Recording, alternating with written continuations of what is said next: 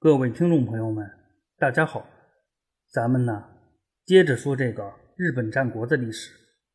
上一回我主要是介绍了发生在美浓地区的第二次战乱，对战的双方分别是斋藤利国及石丸利光。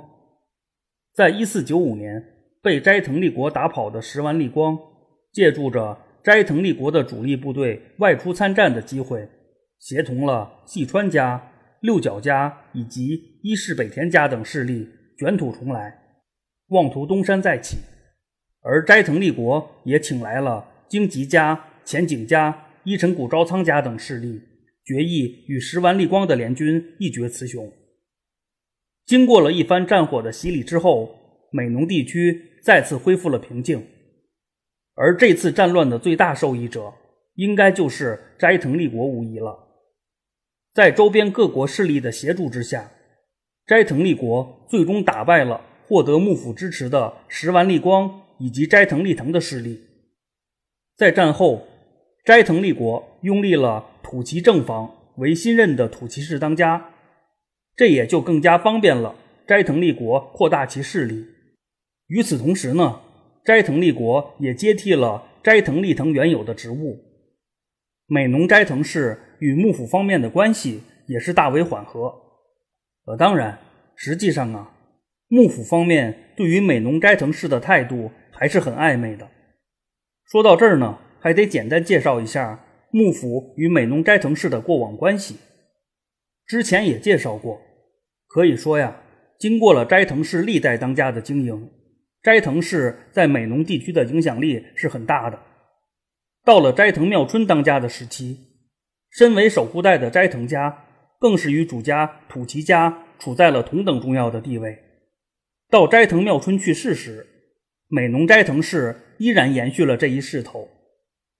对于幕府方面来说呢，像美浓斋藤氏这种地方实力派，自然是非常容易引起注意的。尤其是在应仁之乱结束以后，斋藤妙春还曾把现任幕府将军。足利义上的前竞争对手足利义士给请到了美浓国。别的不说，斋藤妙春的这种举动无疑会让幕府方面非常的不爽。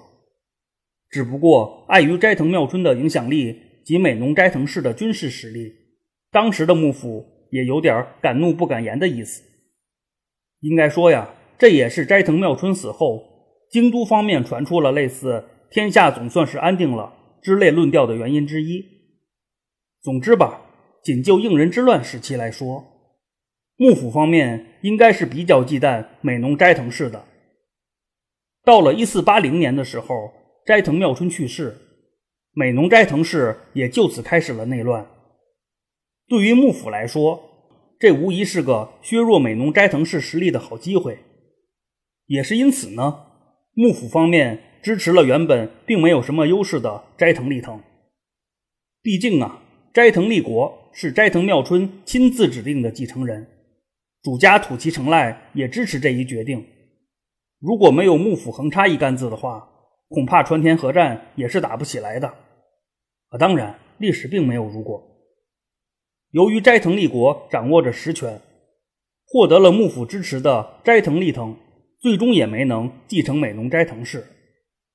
换句话说呢？此时的斋藤利国与幕府的关系就已经非常微妙了。一四八七年的时候，青年将军足利义尚发起了首次的六角讨伐战。应该说呀，足利义尚发起这次战事的原因之一，就是因为六角家太过特立独行，且不遵从幕府的命令。而足利义尚这次讨伐六角氏的举动，使得斋藤利国也非常的敏感。毕竟啊。美浓国与晋江国相邻，美浓斋藤氏的情况与六角氏又非常的相似，鬼才知道足利义尚到底想要干些什么。纵观足利义尚的那些老祖宗们，就比如足利义满、足利义教、足利义政等等，类似削弱地方实权派的事情，足利将军家着实是没少干。也是因此呢，斋藤立国专门布置了防线，以防万一。由此也不难发现呢，此时的斋藤立国与幕府之间是极度的互不信任，而斋藤立国的竞争对手斋藤利藤则是恰恰相反。这个斋藤利藤代表斋藤家参与了足利义尚的讨伐军，换言之，在幕府的眼中，斋藤利藤依然是美浓斋藤氏的代言人。应该说呀，幕府这种挑事的举动，无疑是间接的激化了美浓斋藤氏内部的矛盾。呃，当然，从幕府的角度来说呢，这应该是官方所喜闻乐见的结果。如果足利义尚真能打败六角家的话，幕府军保不齐就会转而进攻斋藤立国。呃，当然，还是那句话，历史没有如果。首次六角讨伐战的结果，前边也介绍过。在战事陷入僵持之后，青年将军足利义尚沉迷于酒色，最终呢死于两军阵前。而首次六角讨伐战也就随之不了了之了。对于斋藤立国来说，这也算是躲过了一劫。也是自此开始呢，美浓地区的权力纷争也开始愈演愈烈。说到这儿啊，还得插一句，其实，在足利义尚的首次六角讨伐战中，美浓地区的正牌当家土岐氏也发生了分裂。在这一过程中，幕府依然是充当了挑事者的角色。至于挑事的手法，与激化斋藤氏矛盾的手法是完全一样的，在现有的当家之外。再支持另外一个人，也是因此呢，完全可以说呀，这是幕府方面早有预谋的计划。除了讨伐六角家并对其进行削弱以外，幕府应该也有借机削弱美浓土岐氏及斋藤氏的打算。单从这个角度来说呢，足利义尚的首次六角讨伐战还算是有些成果的。关于这个问题，在这就不深入探讨了。关于土岐氏，在这儿也是顺带一提。咱还是说回到美浓斋藤氏，在足利义尚死后，一四九零年的时候，足利义才又成为了新任的幕府将军。这个前边也介绍过。足利义才继任后的第一件大事儿，就是发起了第二次的六角讨伐战。鉴于之前斋藤妙春也算是有恩于足利义氏父子。而斋藤立国又是斋藤妙春的正版继承人，按理说呀，这一次斋藤立国没必要像上次那样瞻前顾后了。然而实际的情况却是，这次斋藤立国更是处在了进退两难的尴尬境地。一方面因为土岐家的原因，土岐家、六角家以及斋藤家结成了同盟；而另一方面，在第二次六角讨伐战中，各地的大名。纷纷借助着加入幕府军的机会，向幕府表明了自身的忠贞不二。与此同时呢，美浓斋藤氏与足利义才也算是有旧交，也是因此呢，土岐家及斋藤家专门解除了与六角家的同盟关系，并转头加入了幕府讨伐军的阵营。应该说呀，这也是导致日后六角家与斋藤立国敌对的原因之一啊。咱说回来。到了一四九二年的时候，足利义才打败了六角家，六角家的当家六角高赖败逃。足利义才虽然未能斩草除根，也算是取得了一场大胜。安排完晋江的事务以后，志得意满的足利义才就回到了京都。应该说，对于斋藤立国来说呢，这算是个不错的结局。毕竟美浓斋藤氏与足利义才的关系还算是不错的。在第二次的六角讨伐战中，美浓斋藤氏也借机表明了态度。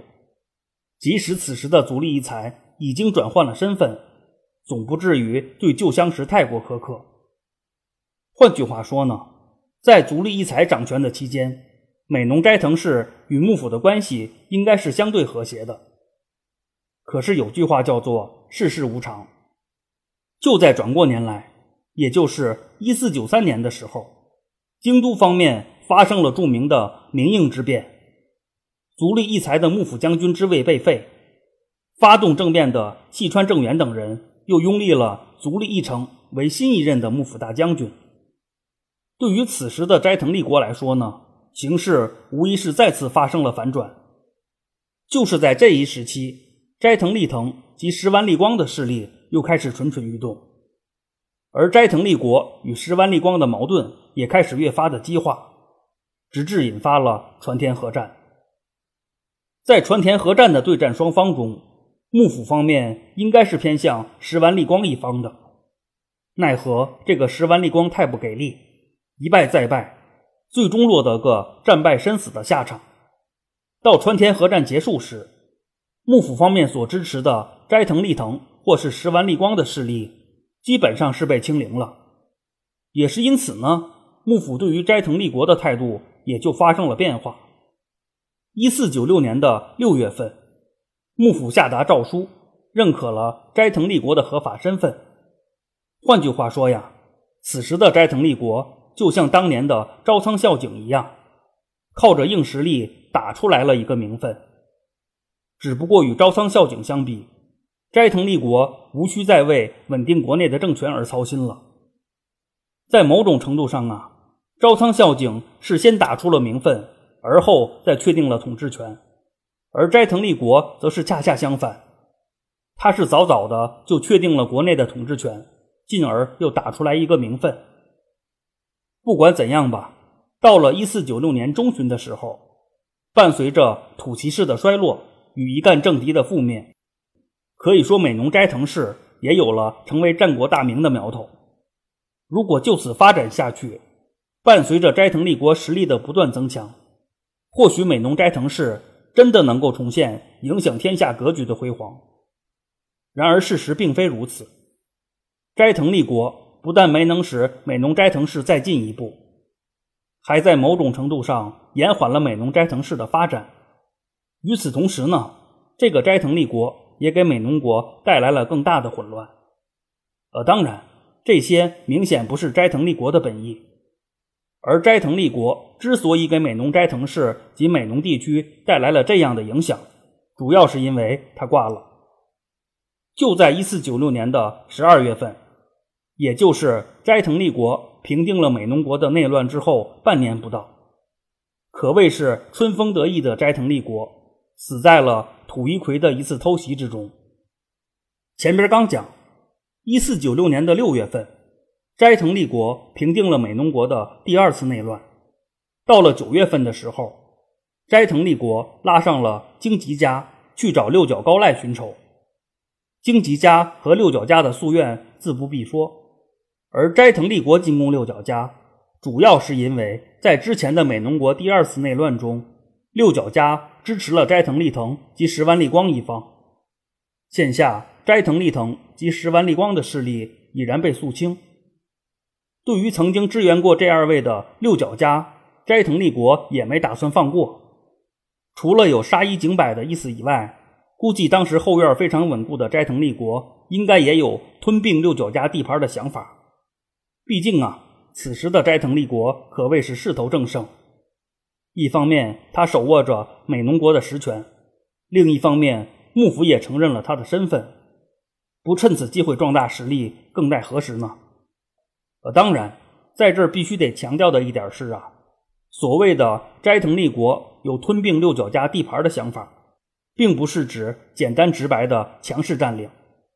按照当时流行的套路，很可能是斋藤立国通过扶植六角家傀儡的方式来对六角家的势力进行控制。不管怎样吧，应该说斋藤立国想要扩大势力范围的意图还是比较明显的。而斋藤立国针对六角家所发动的战事进展的也十分顺利，也算是个狠角色的六角高赖被斋藤立国打得没了脾气，六角高赖也不得不采取了被动防御的举措，坚守以待援军的到来。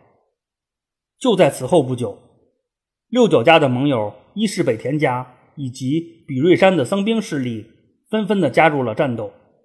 战场上的形势也开始发生了转变，而六角家也试图把斋藤立国拖入持久战的泥潭。为了避免不必要的损失，斋藤立国最终决议是先行退兵，再从长计议。应该说，正是因为这个决定，最终要了斋藤立国的性命。由于斋藤立国率军入侵，晋江当地爆发了数万人规模的土一葵动乱。一四九六年的十二月三号，斋藤利国军在撤兵的途中遭到了土一葵势力的袭击，包括斋藤利国、斋藤利国的儿子斋藤利亲以及斋藤氏的上百位家臣在内的美浓斋藤氏的中坚力量，几乎都死于这次战事。除了少数人得以脱逃以外，可以说美浓斋藤氏就算是全军覆灭了。对于正处在上升期的美浓斋藤氏来说，这绝对是个巨大的灾难。应该说，正是因为这一突变，以美浓为中心、势力范围辐射越前、晋江、尾张等国的美浓斋藤氏，在瞬间就由顶峰跌到了谷底。也是因为美浓斋藤氏的这次巨变，美浓国也由之前相对安稳的状态，变成了国内各势力及邻近诸国各势力眼中的肥肉。这无疑也增加了美浓国及周边地区政治形势的变数。呃，当然，美浓斋藤氏只是遭遇了巨变，并没有完全的衰落。虽然斋藤立国及其子斋藤利亲双双死于土一葵之手，可是斋藤家还是保留了希望的火种，而这个火种就是斋藤立国的另一个儿子斋藤右四郎。说到右四郎这个名字。出云尼子家的当家一代谋圣尼子经久也叫做右四郎，这个前边也介绍过。应该说这两个右四郎还真是有些相似之处的，那就是这二位都是在家境不错的前提之下遇到了重大的变故，而这两者最大的区别就在于尼子经久在遇到变故以后，凭借着自身的努力浴火重生，并带领着尼子家取得了更大的成就。相比之下呀，斋藤右四郎则是恰恰相反。在美浓斋藤氏遇到变故以后，斋藤右四郎对于美浓斋藤氏的复兴并没有做出什么太大的贡献。呃，当然，并不能因此就否认了斋藤右四郎的努力。可是不管怎样吧，在一四九六年前后，美浓国内的两大传统势力土岐家及斋藤家都在不同程度上走向了衰落。而美浓国内的局势也开始越发的微妙起来。从相对长远来看呢，土岐家及斋藤家的衰落，给斋藤氏的重要家臣长井家带来了新的机遇。到了后来，立足于美浓、名震于天下的美浓府蛇斋藤道三，无疑也成为了最大的受益者之一。呃，当然，这些都还是后话，还要晚些时候再讲。咱先说回来。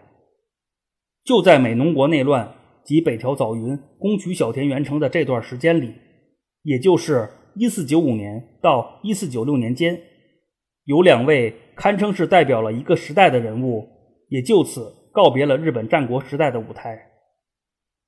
时间关系呢，本回就先讲到这里，咱下回接着这两位时代人物说。